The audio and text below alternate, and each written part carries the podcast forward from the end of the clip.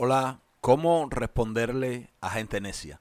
Quiero traer una reflexión, una meditación, porque los últimos eventos en nuestro país han traído una guerra de opiniones y las redes sociales se han convertido en el campo de batalla.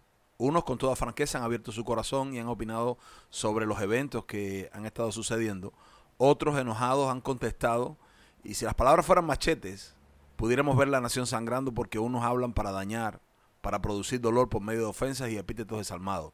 Sus palabras no buscan la razón, no buscan comprender los argumentos del otro lado, solo buscan cortar cabezas, palabras llenas de odio, llenas de veneno.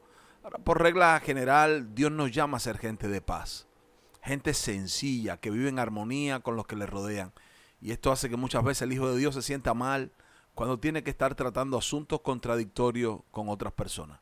La Biblia nos dice en 2 Timoteo 2, del 23 al 26, pero desecha las cuestiones necias e insensatas, sabiendo que engendran contiendas, porque el siervo del Señor no debe ser contencioso, sino amable para con todos, apto para enseñar, sufrido, que con mansedumbre corrija a los que se oponen, por si quizás Dios les conceda que se arrepientan para conocer la verdad, y escapen del lazo del diablo en que están cautivos a voluntad de él. Y yo siento que debo aclarar ciertos términos con respecto a este texto. La Biblia dice, habla ahí de cuestiones necias e insensatas.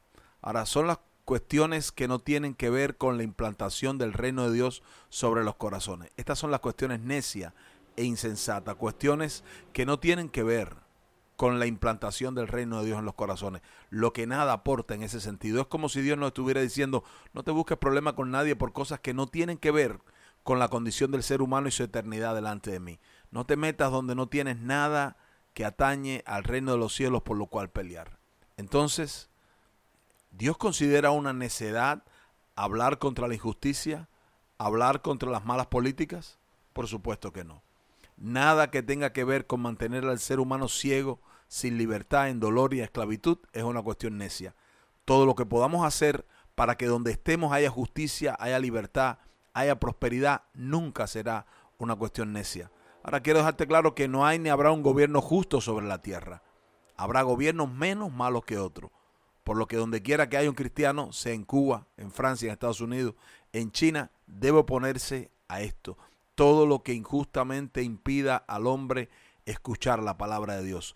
Todo lo que injustamente priva al hombre de mejores oportunidades como si fuera un esclavo. Todo lo que rebaje, destruya la dignidad humana es una causa justa y debemos alzar nuestra voz sin dudar. Cualquier cosa que deshumaniza al ser humano o que acerque al hombre a la insensibilidad, promoviendo el odio o la violencia, debe la iglesia levantar su voz en contra. La injusticia, socialmente hablando, es la violación de los derechos del otro. Es sufrir un daño que no merecemos. La brutalidad de la tortura psicológica o física, las acusaciones falsas, la mentira, el odio, la discriminación, la deshonestidad, la crueldad, tienen su origen en Satanás que trabaja a través del corazón humano. Cuando entendemos que tanto amó Dios al mundo que entregó a su único Hijo, entenderemos que el verdadero amor siempre buscará el más alto bien del ser humano y que todo lo que sea una expresión de odio y maltrato al ser humano es una expresión de odio que debe ser combatido. Si nuestro amor al prójimo, hermano, no se manifiesta en cambiar todo lo que hace daño, todo lo que impide el desarrollo armonioso y la vida, entonces no es amor, es hipocresía. No levantar nuestras voces contra esto es fallar a nuestro llamado profético sobre la tierra. El amor práctico es manifestado en el cuidado del ser humano. El único lenguaje real y genuino del amor. No es el amor teórico que mira para otro lado cuando el ser humano está sufriendo. La iglesia debe mostrarle a los hombres su rebeldía a Dios y que sus decisiones son la causa del dolor y el sufrimiento en este mundo. Que solo cuando se reconoce lo que se ha hecho mal y se vuelve una persona a Dios puede ocurrir un cambio en el corazón y por ende en la sociedad. La iglesia debe ser un faro de luz en medio de tantas tinieblas. Y eso no lo logrará callando, sino alumbrando y mostrando los rincones oscuros de la nación, arrojando luz sobre las decisiones torcidas que producen dolor y abatimiento. Y esto debe hacerlo desde el ciudadano común hasta el gobernante más poderoso. Debe oponerse, criticar y destruir todo lo que engendra odio, soledad, esclavitud, opresión, porque los hombres confundidos culparán a Dios como el responsable de estas cosas y no querrán acudir a Él.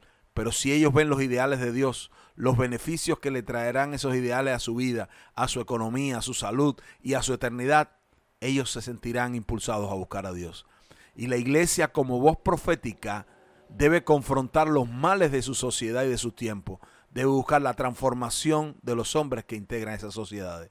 La vida y las personas son sagradas. Las personas no son juguetes de experimento, ni esclavos, ni objetos sexuales.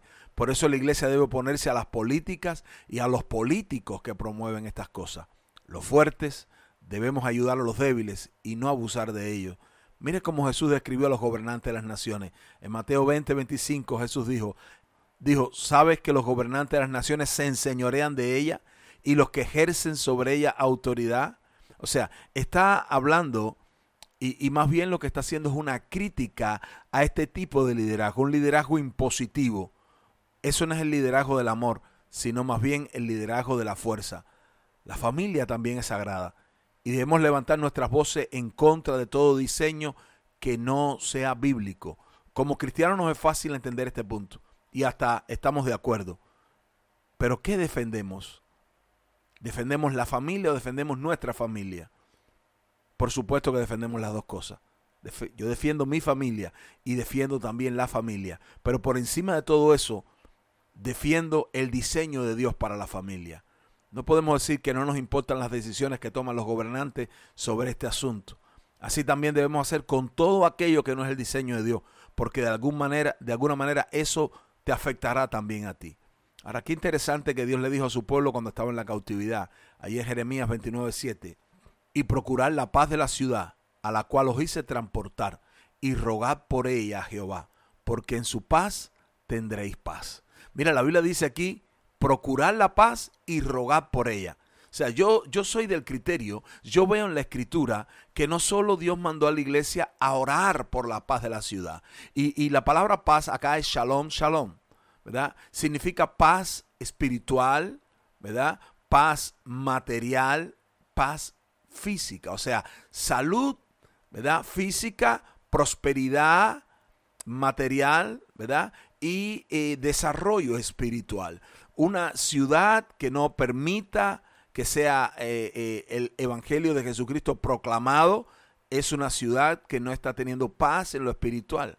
Una ciudad o un país o una nación o un gobierno que sea enemigo de la iglesia no es un, un gobierno que vaya a tener el shalom de Dios, la prosperidad de Dios.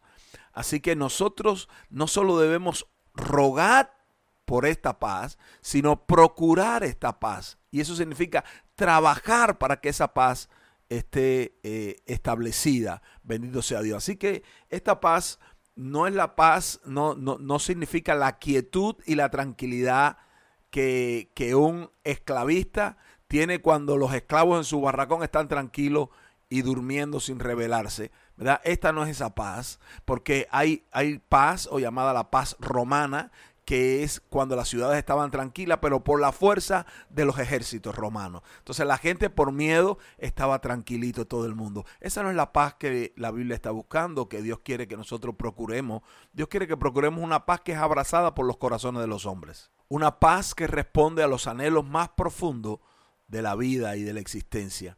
Debemos pedir, Jesús nos enseñó a pedir que venga su reino lo cual significa que los principios del reino de Dios sean abrazados por los hombres, sean comunes o sean gobernantes, que sean establecidos líderes piadosos que sí tomen sabias decisiones y sean servidores y genuinos representantes de su gente, líderes que acerquen a Dios, no líderes que, que sean enemigos de la iglesia y de Dios. Mira, mi hermano, para ser sal y luz de la tierra, nuestras voces deben ser levantadas para evitar la corrupción, venga de donde venga, escúchame, venga de donde venga. Y la maldad sobre la tierra, venga de donde venga. De lo contrario, no serviremos para nada. Lo que sucede muchas veces es que creemos que la Biblia es solo para los creyentes.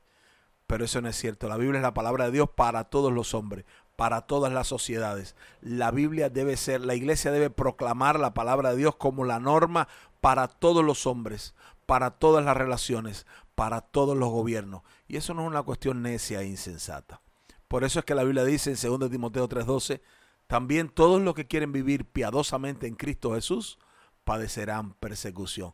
No importa el país en que usted viva, el simple hecho de oponerse a lo que está mal despertará el odio de los ministros de Satanás que lo están impulsando.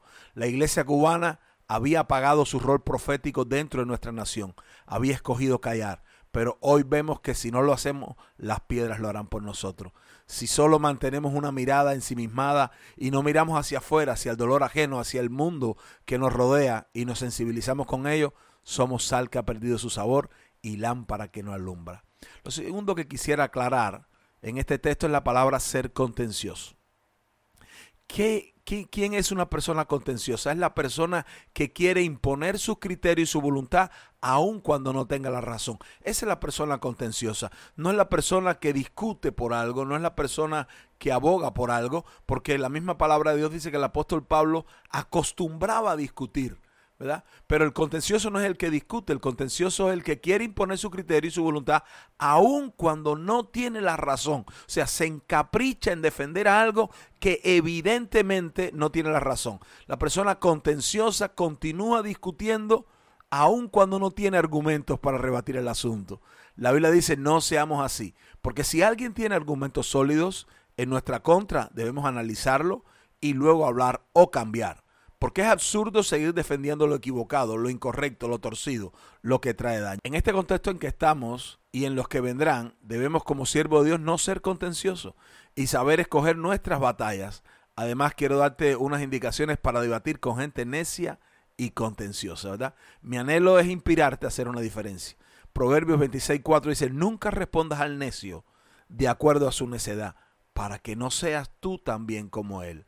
Dice, responde al necio como merece su necedad, para que no se estime sabio en su propia opinión. ¿Quién es un discutidor necio o un contencioso? Es aquel que al carecer de argumentos ofende. Al carecer de razones prefiere hacer daño, causar dolor. Y hay muchos discutidores necios y contenciosos en las redes. Me gusta mucho la frase que dice que es mala educación hablar con la cabeza vacía. ¿Sabe? La Biblia me enseña cómo debemos hablar con este tipo de personas hay gente, ¿verdad? Eh, teólogos que te dirán, no respondas a las cosas que te preguntan o a las cosas que te dicen. Pero la Biblia me dice que si le responda, incluso me dice el cómo se le debe responder a este tipo de personas. Evidentemente, ya le digo, no vamos a responder a cuestiones necias, vamos a tratar siempre de acercar a los hombres a Dios. Vamos a tratar de derribar argumentos, de derribar toda altivez que, sea, que lo que promueva sea la rebeldía a Dios. Nosotros vamos a tratar de llevar a la gente al reino. No estamos en el bando rojo ni en el bando azul. Nosotros somos de Jesucristo. Y vamos a proclamar la verdad, vamos a proclamar la justicia. Estamos en contra del abuso, en contra de la opresión, en contra de la esclavitud, en contra de la manipulación, en contra de la mentira. Pero nuestros argumentos tienen que ser eh, bíblicos, cristocéntricos, ¿verdad? Que lleve a la gente que los acerque a Dios. Así que la Biblia, aunque gente te diga, no te metas en eso, no respondas a, ese insulto y demás, la Biblia me dice que cómo debemos responder a este tipo de personas. Número uno, nunca respondas de acuerdo a su necedad, para que no seas tú también como él. O sea, ¿qué quiere decir eso? No entres a su terreno. Él ofende, no lo hagas tú. Él se burla, no lo hagas tú. Él dice malas palabras, no lo hagas tú. Él se pone bravo, no te pongas bravo tú. Segundo, responde al necio como merece su necedad, para que no se estime sabio en su propia opinión. El discutidor necio carece de argumentos sólidos. Tenlos tú. Muestra argumentos sólidos o calla. No converses con nadie, no discutas, no defiendas ninguna posición si no tienes argumentos. El discutidor necio ataca a la persona. No lo hagas tú. Ataquemos sus ideas, los principios inservibles que no funcionan y no traen bienestar a nadie. Engañan a la gente y las tienen cautiva del error. ¿Saben? Muchos de ellos vienen con aires de superioridad, con ínfulas de sabiduría, pero muéstrales por la palabra de Dios y por argumentos bien estructurados lo absurdo de sus palabras, lo pésimo de sus argumentos, la imbecilidad de lo que está defendiendo, la maldad que esconden sus opiniones detrás. La Biblia dice, tercero, en el libro de Job 5.2, dice, al necio lo mata la ira. En Proverbios 12.16 dice, el necio al punto da a conocer su ira, mas el que no hace caso de la injuria es prudente. Proverbios 29.9 dice, si el hombre sabio contendiere con el necio, que se enoja que se ría, no tendrá reposo. Y dice en el Proverbios 29.11, dice, el necio da rienda suelta a toda su ira, mas el sabio al fin la sosiega. Mira, quiero decirte, enojarse es normal, pero reconocerlo también es normal. Lo malo es lo que hacemos con ese enojo El enojo es distinto a la violencia. El enojo es una emoción y la violencia es una conducta aprendida. La violencia habla de incapacidad para mantener una posición justa.